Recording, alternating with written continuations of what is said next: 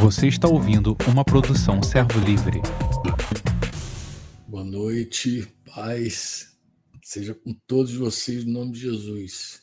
Bem, estamos aqui com a missão, como eu falei, de seguir tratando o tema que nós chamamos de doutrina do Senhor Jesus Cristo. Essa é a, é a, é a com essa, com essa live, são 11 lives agora, né? a 11 live que a gente faz, é, com o objetivo único de compartilhar com vocês essa didaquê, essa doutrina de Jesus Cristo, que quem já está me ouvindo aí desde a primeira sabe o valor, a importância dela, principalmente na obra de fazer discípulos de Jesus. Né? Então, quem está envolvido com essa obra do discipulado, sabe que você não consegue fazer discípulos se você não é, conhecer a doutrina e não puder ensinar a doutrina, praticar. Né? A gente aprende a doutrina, pratica e transmite para que os irmãos mais novos que estão seguindo Jesus possam é, receber a instrução do jeito que Jesus falou, né? ensinando a praticar todas as coisas que eu vos tenho ordenado. Vocês lembram lá bem que Jesus direcionou assim, desse jeito, é, os discípulos, os primeiros discípulos apóstolos enviados para fazer discípulos. A minha oração é, é quase sempre a mesma: que Deus me inspire para falar, que Deus ilumine vocês, irmãos, para ouvirem e alcançar aquilo que eu não sou capaz de dizer, que eu não tenho condição de dizer, e aí Deus te ilumina plenamente para você ser revelado acerca da vontade do Papai. Né?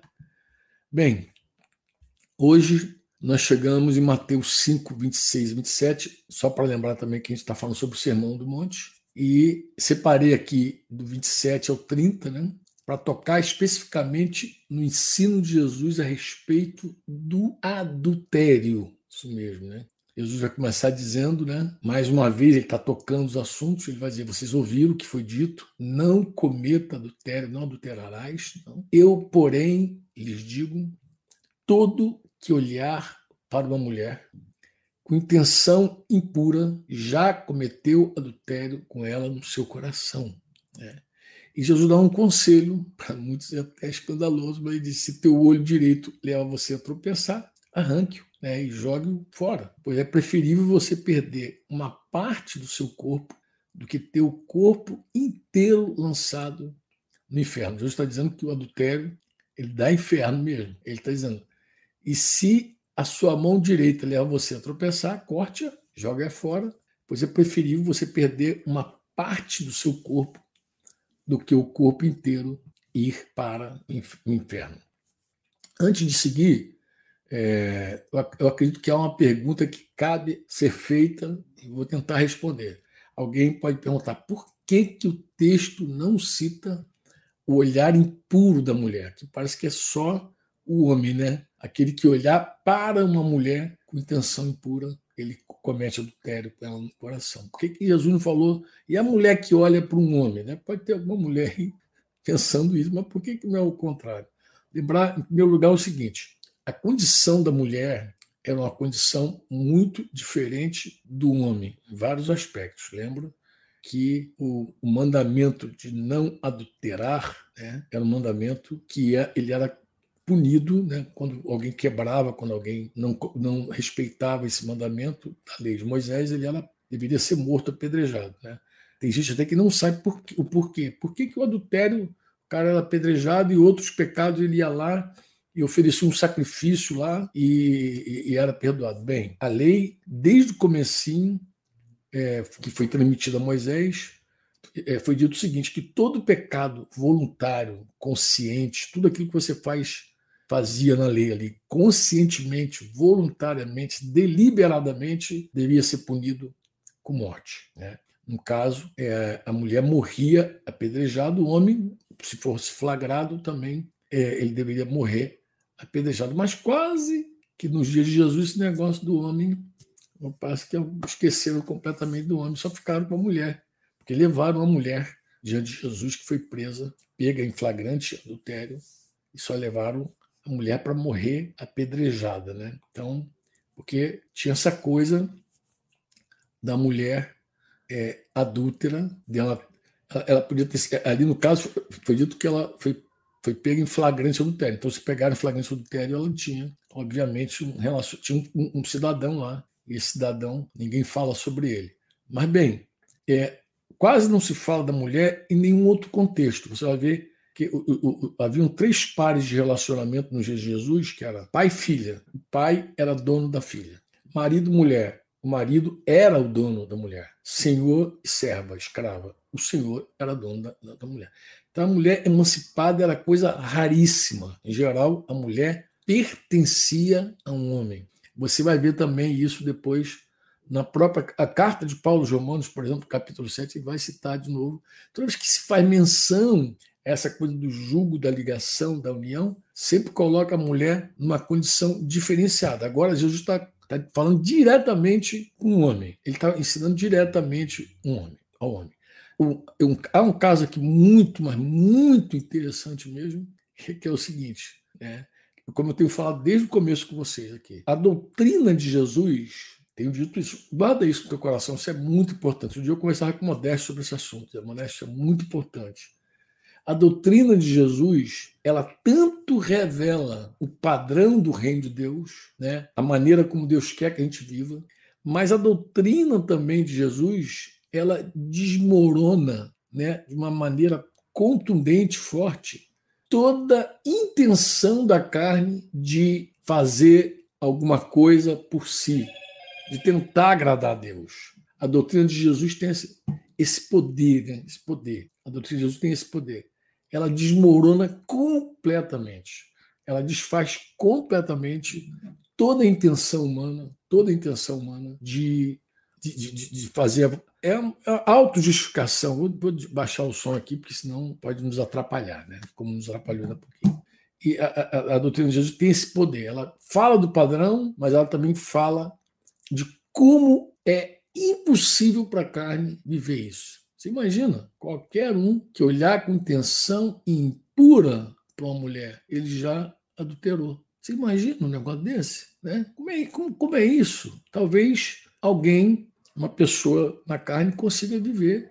E nós temos relatos de gente que, mesmo se conhecer Jesus, nunca adulterou, nunca pulou a cerca, nunca. Homens e mulheres que nunca deixaram realmente é é, é, é, é, nunca quebraram esse, esse pacto de fidelidade conjugal, tal, no que diz respeito a deitar com outra pessoa. Né? A pessoa está casada já há 50 anos, boda de ouros, e nunca deitou contra outra mulher, sem ser sua esposa, e a sua esposa nunca deitou contra um homem, sem ser seu marido. Mas, tu vê bem, a lei, o cara esforçado, coisa e tal, talvez ele alcançasse isso. Mas é impossível ao homem carnal viver em santidade no que diz respeito à pureza da forma como a santidade exige, exige de cada um. Vou, vou dar um, um exemplo para você. Você imagina que o fariseu da parábola de Jesus lá, que orou no templo, se ele conhecesse a doutrina do reino de Deus, ele não poderia orar, fazer a oração que ele fez. Né? Talvez ele buscasse até um outro tipo de oração. Vamos lá, Lucas 18, é, é, de 9 a 14, Yuri. Se você tiver com ele na mão aí, só para lembrar os nossos queridos aqui, do que eu estou citando. Né? Jesus ele conta uma parábola, né? É, é, é, Lucas 18, de 9 a 14, ele vai contar uma parábola para algumas pessoas que confiavam em si mesmas por se considerar o quê? Justas, né? E se achavam justos, confiavam em si porque se achavam justos e assim desprezava outras pessoas. Então, o que, que Jesus faz quando ele observa essa gente? Ele conta uma parábola. Tu vê que o público-alvo dele, é aí nesse caso, era pessoas que ele viu, percebeu, conheceu, que confiavam em si mesmos, né, por se considerar justos e que desprezavam assim outras pessoas. Isso é muito comum nos nossos dias. Você sabe que tem gente que se acha muito boa. Tem gente que se acha muito boa o suficientemente para alcançar o céu com seus próprios esforços, com a sua própria obra. E tem gente que não se acha assim tão boa mas ela se compara com gente mais ruim e diz assim: não, tem gente pior do que eu. Não, se eu for para o inferno, vai ser quase uma injustiça, porque tem gente pior do que eu. Eu não acredito que Deus vai me lançar no inferno com tanta gente perversa no mundo. Então tem gente que tem essa galera aí, né? Então Jesus, ao olhar para essa turma aí, ele conta uma parábola, ele conta uma história, né? Que fácil de entender para, para os seus ouvintes, né? Mas que tem ali embutido os, os ensinos espirituais. Qual é a parábola que ele conta? Dois homens foram ao templo orar. Lá o contexto de Israel. Um era fariseu e o outro era um publicano, cobrador de impostos, né? Um cara que era capacho de Roma, um cara que se vendeu, né? Um cara que se vendeu para poder extorquir o próprio povo judeu, né? Ele cobrava impostos para Roma e o que excedesse desses impostos aí, o que era o dinheirinho dele que o qual ele juntava para ficar riquinho, né? E o fariseu, aquele cara é, é, da seita mais séria, digamos assim, mais próxima da lei, eram os fariseus. Eles não eram assim tão místicos quanto os essênios, não eram tão incrédulos quanto os, os saduceus, nem eram barraqueiro igual os zelotes, eram fariseu. Então, o fariseu estava mais próximo, embora se tornou um inimigo contundente de Jesus. Então, o fariseu está lá, ficou em pé e ele orava de si para si mesmo. Né? Ele orava de si para si mesmo. Dessa forma que ele orava: Ó oh Deus, graças te dou, porque não sou como os demais homens, roubadores, injustos e adúlteros. Vê que ele coloca lá os adúlteros. Então não sou roubador, não sou injusto e e nem ainda como esse publicano. E agora, depois de ele falar o que ele não fazia de errado, ele começou a falar que ele cria que justificava ele. Eu jejuo duas vezes por semana. Um. E dou o dízimo de tudo o que eu ganho. Um. Jesus agora vai para o publicano, para o cara miserável lá. Dizer, o publicano estando em pé, longe, nem estava, nem estava longe, não estava não estava próximo do lugar mais santo, como os fariseus ficavam, né? mais longe, nem mesmo ousava levantar os olhos para o céu, mas batia no peito. Mais semelhante a isso que a gente vê nas Escrituras, é após a crucificação de Jesus, algumas pessoas saem batendo no peito. E ele batia no peito dizendo: Ó oh Deus, eu estou levantando os olhos, mas ele está. Ó oh Deus, tem misericórdia de mim, tem compaixão de mim, tem ele, ele vai dizer assim: tem uma versão que eu gosto de dizer, ser propício a mim, que sou pecador. A palavra ser propício é a melhor tradução que tem. Ser propício a mim, que sou pecador. E aí Jesus diz assim: olha o que Jesus dizer, digo a vocês, está dizendo para aquela galera que confiava em si, na justiça própria, que este cara, esse pecador aí, desceu justificado para sua casa. Não aquele outro fariseu. E ele termina a sentença dizendo a parábola, porque todo o que se exalta será humilhado. Isso a gente já começou em outro momento. Mas o que se humilha será exaltado. Eu, eu posso dizer assim para vocês: é, se o fariseu tivesse ouvido a doutrina de Jesus, ele não poderia dizer que não era adúltero, por exemplo, injusto, porque a doutrina de Jesus, quando você vai para a doutrina de Jesus, meu amigo, quem é que pode dizer que nunca olhou com intenção impura para outra mulher? E eu estou falando só no caso aí da mulher. Fariseu, se ele entendesse a doutrina, ele não podia dizer assim, sou adúltero. Interessante, né? Agora, tem uma coisa interessante sobre o publicano que eu acho que vale a pena também dizer. Talvez o publicano tivesse em mente, né? porque quando usa a palavra ser propício, eu gosto de ser propício a mim, pecador, porque é o seguinte: em primeiro lugar, é, eu, eu acredito que tanto o publicano quanto o fariseu, se tivesse a doutrina de Jesus, claramente, ia ficar, eu acho que estava muito mais claro para o publicano do que para o fariseu, Isaías 64, de 6 a 8, quando o profeta Isaías diz que todos nós somos como o imundo. A oração do, do, do, do publicano me faz ver isso. Assim. Parece, que tá, parece que ele lembrou do profeta Isaías, falando, todos nós somos, somos como o imundo. E todas as nossas justiças são como trapo da imundícia. Traduza para você o que é trapo da imundícia, se é absorvente, se é papel higiênico, papel higiênico sei lá. Traduz para você o que é trapo da imundícia. Todas as nossas justiças são como trapo da imundícia. Parece que estava muito claro. Todos nós murchamos como uma folha e as nossas iniquidades nos arrastam como um vento. Não há quem invoque o teu nome, não há ninguém, não há quem, que se disponha a se apegar a ti. Nada. Ele vai dizendo, assim, parece que está muito claro, muito claro. Como o, o, publicano é, ele parece que experimenta uma tristeza que produz arrependimento. Lembra de 2 Coríntios 7,10? Paulo falando que tem uma tristeza que produz arrependimento, tem uma tristeza que produz morte, mas tem uma, uma tristeza, tristeza segundo Deus, disse Paulo, 2 Coríntios 7, ela produz arrependimento. Deixa eu dizer algo para você que talvez vire frase de, de, Instagram, frase de algum canto, mas deixa eu dizer algo importante para você.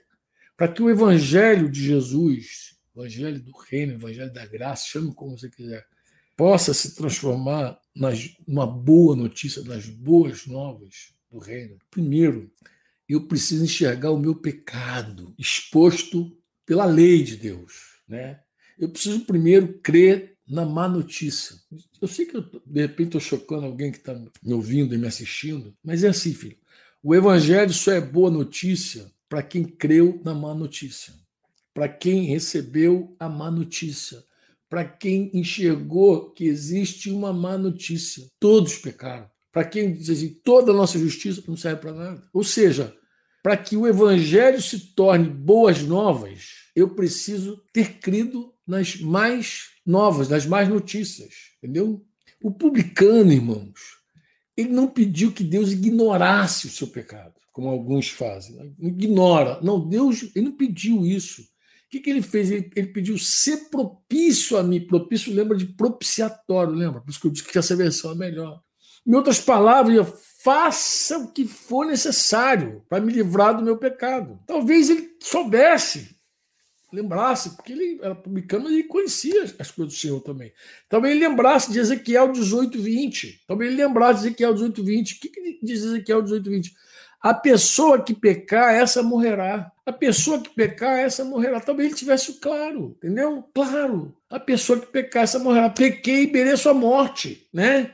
Mas talvez também ele, quando ele disse propício, talvez também tivesse alguma revelação, estou conjecturando, tá? de Gênesis 22, 8, lá, quando Abraão falou para o filho dele: Deus proverá para si o cordeiro para o holocausto, meu filho. Talvez ele tivesse entendimento que, que Deus é que ia prover o cordeiro, que não, é, o, o homem não tinha esse poder. Talvez ele entendesse bem o sistema sacrificial lá que Hebreus 9, 22 registra. Que você vai lembrar lá que Hebreus 9, 22 diz que, segundo a lei, de fato, segundo a lei, todas as, quase todas as coisas são purificadas com sangue. E sem derramamento de sangue não há remissão de pecados. Isso se, fundamenta em Levítico 17, 11. Por quê? Porque a vida, a vida está na carne, a vida da carne está, desculpa, a vida da carne está no sangue, diz, diz Levítico 17, 11.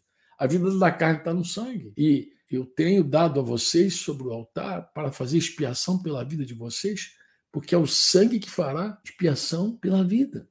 E Jesus vem e diz assim: Eu lhes digo, Jesus, eu lhes digo, né? falou tanto no Sermão da Montanha, como falou também aqui em Lucas 18, 14. Eu vou dizer para vocês uma coisa: esse fariseu, esse, esse publicano, pecador, cobrador de imposto, ele desceu para casa justificado. Justificado, porque vai dizer, porque todo que se exalta será humilhado, mas todo que se humilha será exaltado. Né? Jesus, quando fala, eu lhe digo, já tinha dito também Mateus, de verdade vos digo, ele não precisava, Jesus não precisava citar nenhum rabino ou escriba famoso. Ele não estava extraindo uma doutrina das tradições judaicas. Né? Ele estava falando com autoridade divina e absoluta, irmão. Quando Jesus. Ele, ele citava a lei de Moisés, algumas até já distorcidas, a gente vai chegar lá, que os caras já tinham mudado já, mas ele fala: eu, eu vos digo, eu porém vos digo, o Deus encarnado, o Santo de Israel, o Cordeiro sem mácula, sem pecado, Cordeiro de Deus, ele estava dando uma lição de que em um único momento da graça dele, o pior dos pecadores lá, pior de todos, podia ser pronunciado instantaneamente como um cara justo. Desceu justificado. Não fez nada, não fez obra nenhuma mérito, não tinha mérito nenhum, não tinha ritual nenhum, não tinha nenhum ritual, nem justiça própria, não tinha nada. O cara se assumiu totalmente como pecador. Né?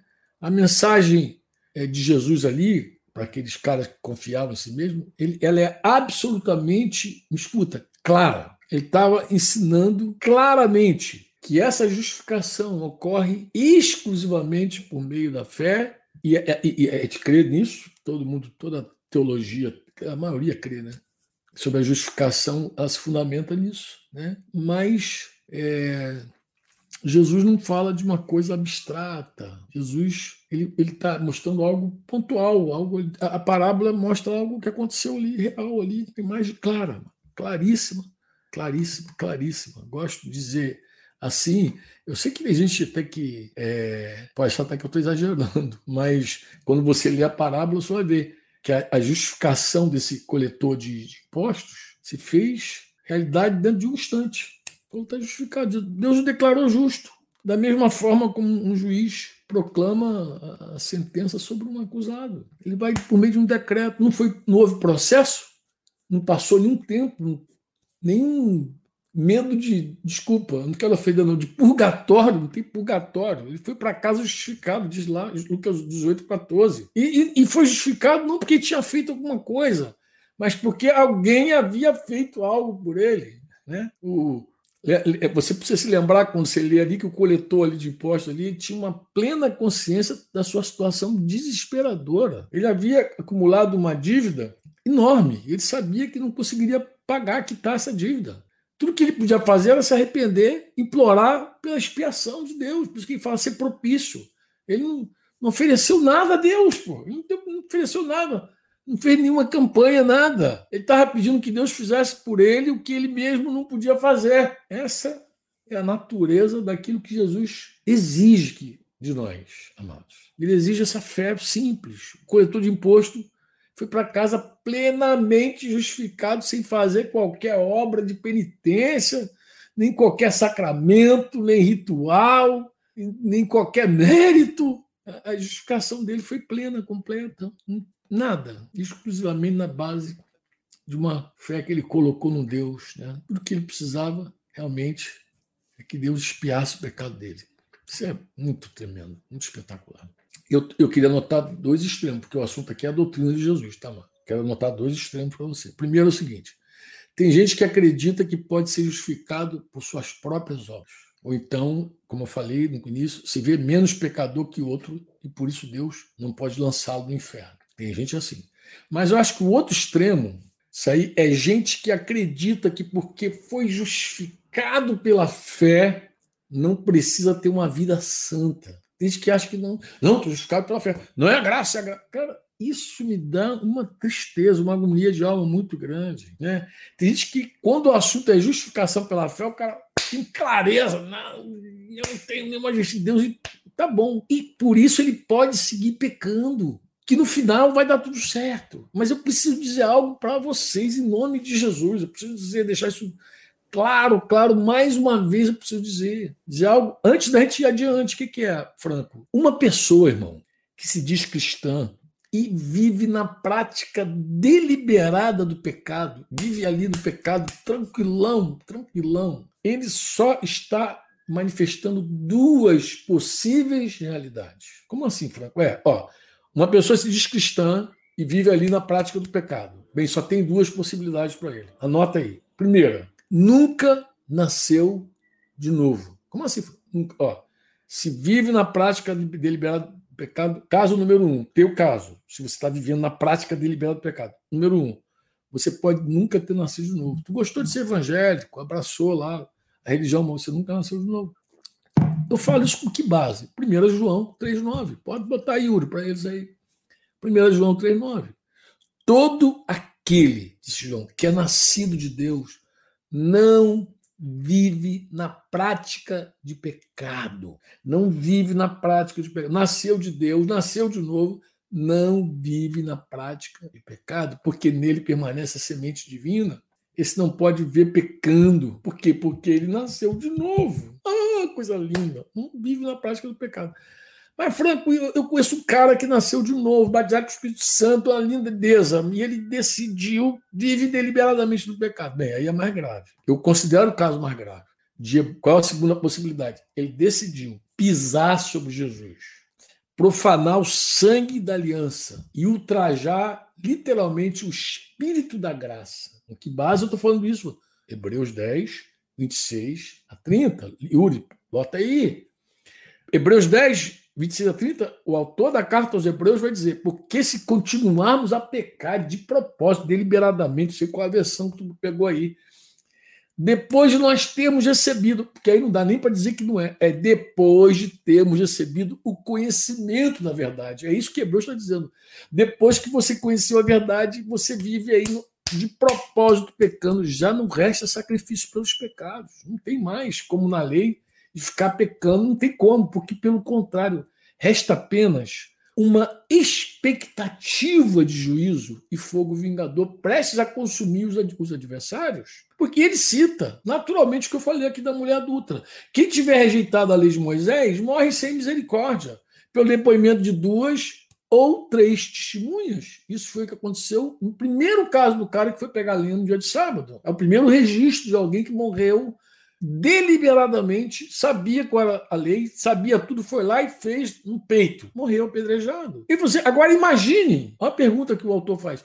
Imagine quanto mais severo castigo deve ser, ou mais severo deve ser o castigo daquele que. Agora, olha a prática do pecado de um crente. Pisou o Filho de Deus, mais uma vez profanou o sangue da aliança com o qual foi santificado. Você foi santificado, já foi santificado. Eu sei que vai ter gente que vai dizer, não, uma vez salvo, sempre salvo. Eu sei, meu amigo, leia esse texto.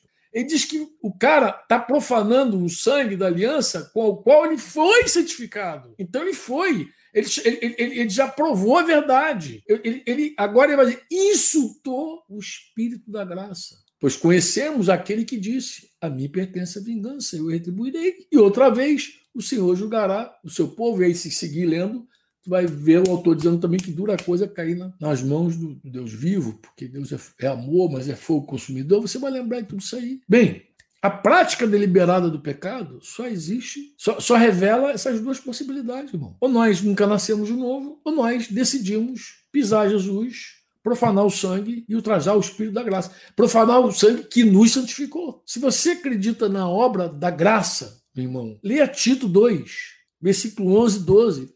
Se você acredita na obra da graça, leia Tito 2, 11 e 12. Porque Tito, Paulo, escrevendo a Tito, vai dizer: porque a graça de Deus se manifestou, trazendo salvação a todos, a todos, todos. A graça é assim mesmo, se manifestou desse jeito.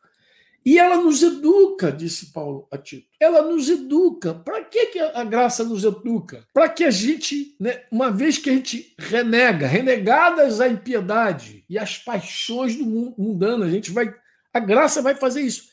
Ela, ela vai produzir em nós uma coisa muito interessante. Uma vez que a gente renega a impiedade e renega, renega, renega de novo, nega mais uma vez as paixões mundanas, porque não dá para ser crente e seguir nas paixões mundanas, não dá para seguir dizer que é filho de Deus e ficar na, na impiedade, uma vez que te renega isso, a graça vai dizer assim: vivamos neste mundo de forma sensata, justa e piedosa. É isso que a graça produz nos educando. Tá bom, amado? Então, eu sei, eu sei que isso é um fato mesmo, vou dizer, é um fato. Eu sei que muita gente, muita gente não entende não sabe, não entende o que de verdade ser justificado simplesmente pelo Senhor, crendo, uma fé viva, cheio da graça de Deus. Mas eu sei também que muita gente que crê que entende a graça, não entende nem de um jeito, nem de outro. Né? Jesus, é, quando termina, como é que Jesus encerra essa, essa parábola, essa história maravilhosa aí? Ele, ele, ele encerra com, Lucas 18, 14, dizendo um provérbio quem se exalta será humilhado, e quem se humilha será exaltado. Então, a palavra exaltar aqui, nesse contexto, ela é sinônimo de justificação. Quem se justifica? Quem se Mas alguém pode querer se justificar, se justificar. olha bem, escuta o que eu vou falar. Guarda isso em nome de Jesus. Se justificar. A pessoa pode se justificar nas suas próprias obras, a pessoa pode se justificar de mas a pessoa também pode se justificar viver uma vida atolada no pecado e ficar se justificando no entendimento que ela tem da graça. Isso é uma soberba, isso não é humildade. Porque a pessoa que está humilhada, ele quer perdão, quer restauração, ele quer, que, ele quer o socorro de Deus. Quem se exalta será humilhado. Que a palavra, como eu falei, é um sinônimo de justificação. Aquele que se humilha em fé, penitente, será aquele que receberá justificação, pô. claro. Porque apenas Deus é verdadeiramente exaltado. Mano. E se isso é verdade, apenas Deus pode exaltar os homens. Ele faz isso concedendo a, a perfeita justiça, chama-se justiça imputada, a justiça de Jesus. E essa exaltação que foi mencionada ali, né, que inclui, inclui a salvação do pecado, salvação do pecado. Não é só da condenação que você está tá, tá salvo. Você está salvo também do pecado, né? da condenação, né? Inclui a reconciliação com Deus, a justificação plena, a participação no reino de Cristo. Mas a gente sabe que todos os nossos esforços de alcançar isso por força própria, é, isso vai, vai, vai levar a gente para a humilhação. Quem se exalta será humilhado. Ou seja, aquele que acredita que vai conseguir se salvar por si mesmo, né, que vai adquirir justificação por conta própria, ou merecer o favor de Deus por meio de suas obras, ele será humilhado. Eu estou falando, será humilhado, no sentido, desculpa, mais duro da palavra. Será esmagado pelo juízo divino. Ele vai sofrer perda, castigo eterno. Está escrito, né? O caminho da, dessa autoexaltação sempre acaba em juízo. Né? Por quê? Porque Deus se opõe aos orgulhosos, aos soberbos, mas concede graça aos humildes. 1 Pedro 5,5 e Tiago 4,6. Né? E os os condenados aqui, né, para os altos, condenado, os condenados, os humilhados que vão ser humilhados, acreditam que são bons. Os salvos aqui sabem que são ímpios, sabem que são coisa ruim. O condenado acredita que o reino de Deus é para aquele que, que, que ele é digno. Ele é digno do reino. O, o, o salvo, ele, ele acredita que, que ele sabe, na verdade, que o reino de Deus é para aqueles que sabem que não são dignos. Reconhece isso. Entendeu? Quem vai ser humilhado, Franco? Quem acredita que a vida eterna é merecida. Quem vai ser exaltado, Franco? Que sabe que é uma dádiva. Não, não é um merecimento, é uma doação. Quem vai ser condenado? Aquele que busca o elogio de Deus. Quem vai ser exaltado, Franco? Os que são os que buscam o perdão de Deus. Não é elogio, é perdão. E Deus concede o perdão por meio da obra de Jesus. Né? Efésios 2, 8, 9 vai dizer que vocês são salvos. Nós somos salvos pela graça, por meio da fé. Isso não vem de nós, é dom de Deus. Não é por obras, para que ninguém, absolutamente ninguém, se glorie. É o que está escrito. Escrito de uma vez por todas. Eu sei que muita gente não consegue entender como a fé e a obediência caminham juntas. Né? Esses dias, um rapaz solteiro, novo convertido, começou a ler a Bíblia, está apaixonado pela Escritura, ele começou, ele observou uma tensão, né? Parece que uma vez que a gente é justificado pela fé, nós não precisamos produzir nada, né? fazer mais nada. Não, a gente não faz mais nada para ser salvo. A gente não faz mais nada para ser salvo. Nós não precisamos mais fazer nada para ser salvo. É verdade. Mas o natural nosso agora, o, o, o, que Deus espera de nós é obediência, é, é santidade, né? É santidade. Deus espera, assim, que a gente produza é, é, segundo o que nós recebemos. Recebemos o Espírito Santo para morar em nós, vida eterna. O que, que Deus espera? Fruto. Nós, nós não fomos salvos pelas boas obras, mas nós somos salvos para realizar as boas obras. Como eu falei, fomos salvos para vivermos em santidade. E a falta de santidade, irmão, só irá demonstrar que não nascemos de novo ou que nós negligenciamos, vou usar a expressão de Hebreus, a tão grande salvação. Deixa eu fazer uma pergunta para a gente concluir esse tempo. Você tem dúvidas que o adultério é pecado contra Deus e contra o seu cônjuge, contra o seu corpo? Você tem dúvida disso? A minha pergunta cabe. Cabe, de verdade. Eu, eu, lembro de um dia que eu estava conversando com um rapaz lá na Bahia, e o rapaz, ele estava assim muito lutando com pecados homossexuais e ele estava ali numa tensão, se achando o pior de todos os miseráveis. E eu falei para ele assim, amado, por que, que você está se sentindo um pecador tão especial? Ele começou, parece que qual o teu problema? O, você gosta de homem, você pode ser tentado pelos Eu posso ser tentado pela mulher, ou sei lá, por um animal, bestialidade, ou sei lá, qualquer outra coisa, pedófilo. Qual é, tudo tudo é, é pecado. Pô. O teu não é diferente do meu. Nós não somos diferentes porque você tem atração por uma coisa ou por outra. Você luta com, teu, com a tua tentação, eu luto com a minha. Parece que alguns pecados, quando encaixam, a gente não vê mais. Por exemplo, é muito fácil a igreja condenar o pecado do, do beberrão, do que bebe cachaça e do comilão. Por que, que os beberrões eles estão na lista dos piores pecadores, enquanto os glutões passam em branco no nosso meio? Por quê? Falei, querido, ser homossexual não tem nenhuma diferença de ser adúltero. Eu fui adúltero muitos anos da minha vida. Qual é o problema? São pecados sexuais, pô. Qual é a diferença que tem? Se Deus vai julgar a impureza, os, os, os que vivem na porneia, como os adúlteros de todos os outros, vai julgar todo mundo no mesmo balaio, pô. Não tem diferença, o teu pecado não é diferente do meu, eu falei para ele. Tu, tu, tua luta, inclusive, nem é diferente da minha. Por que, que tu acha que é diferente da minha, a tua luta? Tu luta, tu tem tuas lutas, eu tenho as minhas, pô. O Deus que te dá a santidade, me dá a santidade, te dá também, pô. Se Deus me tirar da, das minhas cadeias adultérias, ele te tira de qualquer outra cadeia também, pô. Semelhantemente, pô. Que que, que a palavra diz sobre o adultério?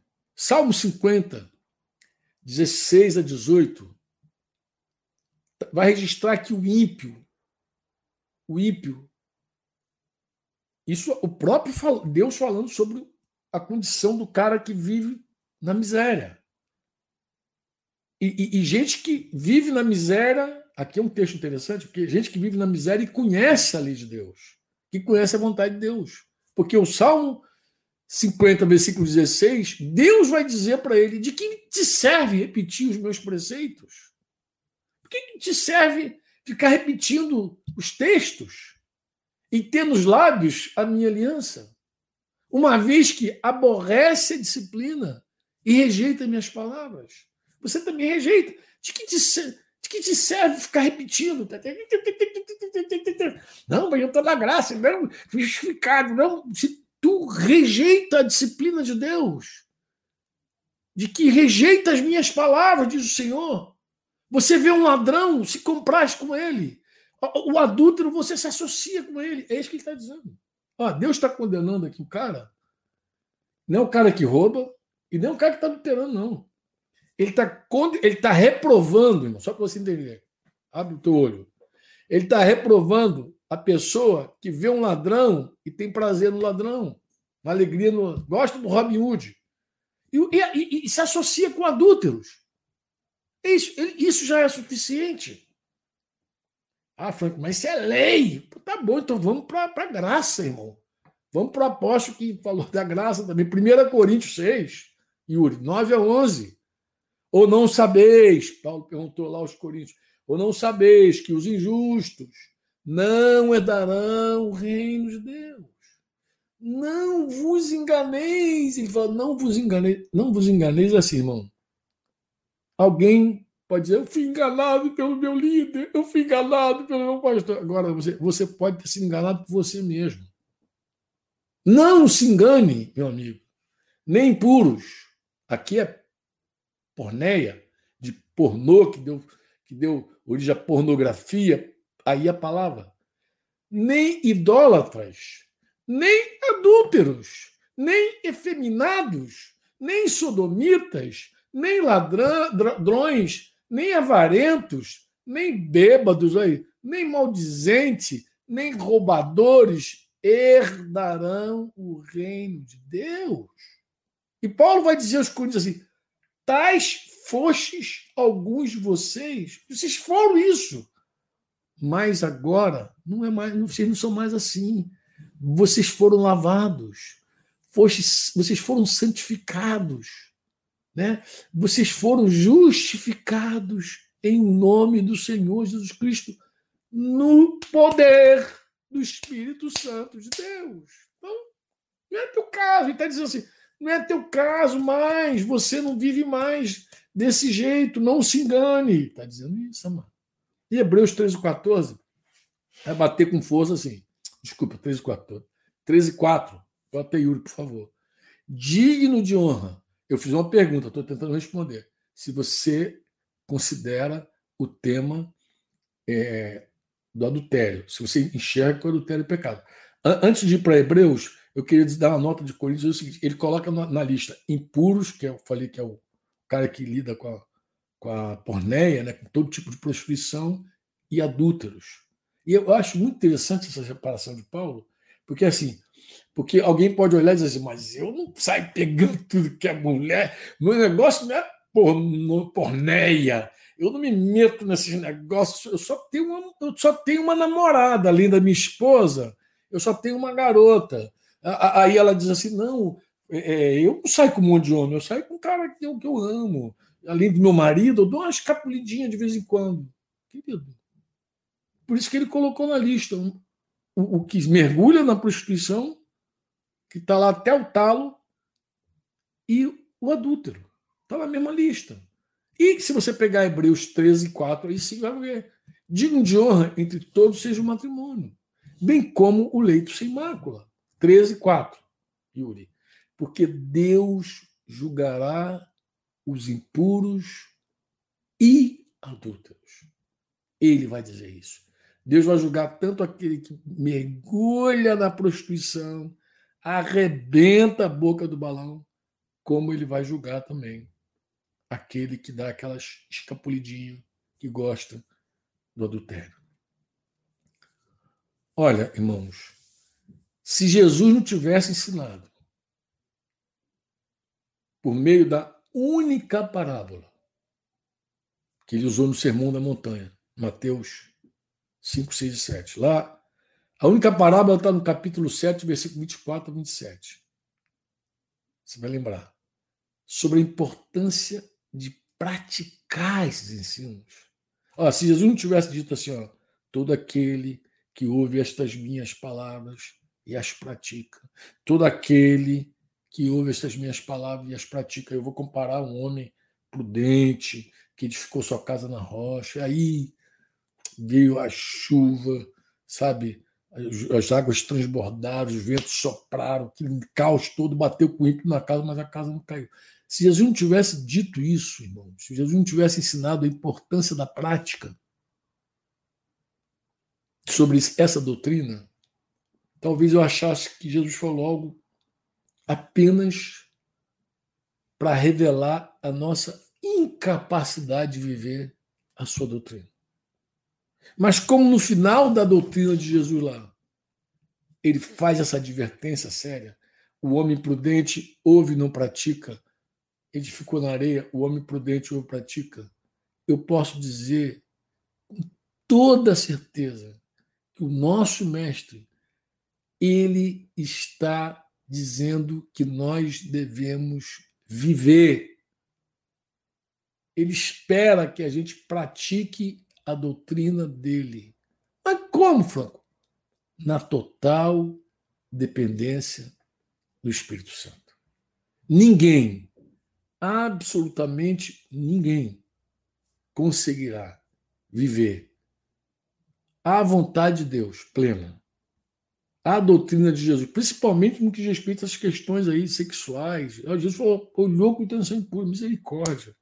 Então eu preciso parar de adulterar. Eu podia dizer assim, irmãos, pela graça de Deus, desde o dia que eu me converti, eu nunca mais deitei com outra mulher se Deus quiser, eu completo 38 anos de casada agora em dezembro. Mas eu não posso dizer que desde o dia que eu me converti, eu nunca mais olhei com intenção impura para outra mulher. Isso não é verdade. Mas uma coisa eu posso também dizer para vocês: eu não acredito que eu deva olhar e me conformar. Eu não acredito que eu devo me entregar à impureza, entregar a pornografia. Não, vai dar tudo, não estou saindo. Uma vez eu perguntei um, um, homem, um homem que estava numa situação muito difícil, muito difícil da vida. Eu perguntei a ele, que ele estava metido numa encrenca muito grande, eu falei, você é homossexual? Ele falou assim, não. Nunca pratiquei a homossexualidade. Eu falei, tá bom. Como é que tu se meteu nesse negócio? Deixa eu te fazer uma pergunta você assistia pornografia, assistia essas coisas e tal. Mas eu assistia, mas eu nunca, nunca transei com nenhum homem. porque ele acabou tendo problema nessa área, estava encrencado mesmo com a lei, inclusive. Eu falei, mas você assistia pornografia e esperava o quê? Você fica vendo pornografia e espera o quê? Qual, o que, que tu espera que vai acontecer um dia na tua vida? Então, assim, não, é, eu nunca deitei com outro homem, nunca deitei com nunca traí minha mulher, nunca traí meu marido, mas de que, que você se alimenta? Então, da mesma forma que eu não posso dizer assim, eu posso dizer que isso é verdade, Deus sabe que é verdade. Eu não deitei com outra mulher por graça e misericórdia de Deus, porque Deus me livrou. Mas eu não posso dizer, ah, durante esses anos, nunca olhei com intenção impura para Isso não é verdade. Mas eu posso dizer assim, irmãos, eu não aceito, eu não quero, não quero para minha vida nenhum tipo de impureza. Eu, eu, não, não, eu, eu peço a Deus todo dia graça e misericórdia para viver, não debruçar em cima, não me entregar a, a, a nenhum tipo de impureza, porque se a pessoa começar a se entregar à impureza, ela está a um passo de praticar. Mas se você considerar o que Jesus falou, o simples fato de você se encher de impureza e de cobiça, você já fez. Então, a doutrina, ele está dizendo para mim assim, Franco, o poder que eu te dei, o poder que eu dei para meus filhos, é suficiente, inclusive, para livrar eles de toda impureza. É isso que ele está dizendo. O Espírito Santo na tua vida, se você tiver comunhão com ele, ele vai te santificar plenamente. Um dia na glória, talvez, aí a gente vai ter um testemunho exato de cada um. É saber quanto Deus fez por cada um de nós. Quanto de santidade nós alcançamos. Deus é que sabe. Ninguém fica dando carteirada de santidade, não precisa. Ninguém é santo para que outro veja. É a santidade, em primeiro lugar, a gente busca a santidade por causa do Senhor, do nosso Deus, e a gente busca a santidade, irmãos, para abençoar e influenciar outras pessoas. Jesus falou na oração dele ao Pai: por causa deles eu me santifico. Então a gente busca santidade, né? Nós somos santos legalmente. Posicionalmente somos santos. Mas nós precisamos realmente viver essa santidade. E essa santidade real, buscada em Deus, na dependência do Espírito Santo plena, ela é favorece principalmente aqueles que vêm depois de você. Você imagina quantas pessoas podem lutar pelos seus matrimônios ao ver que Deus é poderoso para guardar um matrimônio que está andando um pouquinho mais na frente. Não sei quantos anos de casado você tem, mas imagina você que Deus pode, com teu testemunho, animar alguém, dizer assim, não, se Deus fez com fulano, é capaz de fazer comigo também.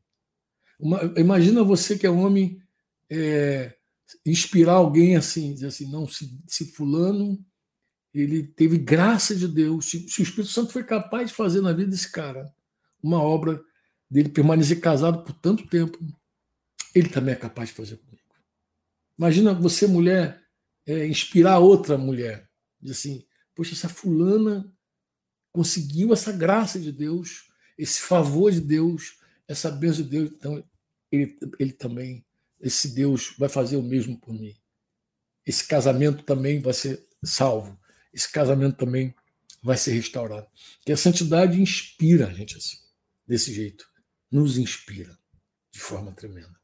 E aqui que eu quero terminar essa doutrina de Jesus batendo mais um pouquinho dizendo o seguinte: ela é o padrão de Deus para nós. Busca, ó, não se engane. Não fica achando que Deus não quer. Queira. E quanto mais você buscar, mais Deus vai te dar. Pode crer nisso. Agora, não se iluda. Não ache que você, com teu braço, vai conquistar alguma coisa. Isso é um engano tão terrível quanto o outro tudo que nós alcançamos com Deus é fruto da graça dele.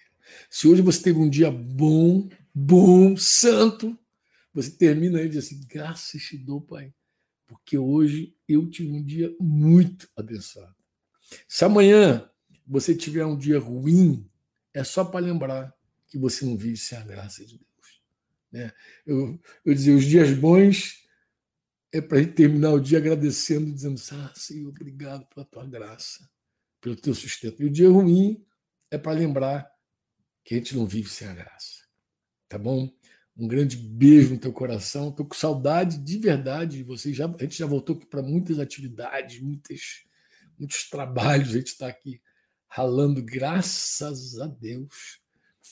Mas eu estou com saudade de vir aqui também aqui e dar um alô para a galera, né? Tem uma galerinha aí aqui no YouTube, no Instagram. Não deu para ver todo mundo, tá? Não, não dá para olhar realmente, porque se olhar. Mas fica aí meu beijão, meu abraço. Espero poder ver alguns aí pessoalmente, como já tenho visto. Por onde tenho andado aí, tenho passado, já tenho visto alguns irmãos queridos, tá? Tenha uma noite abençoada no nome de Jesus Cristo. Você ouviu uma produção Servo Livre. Thank you.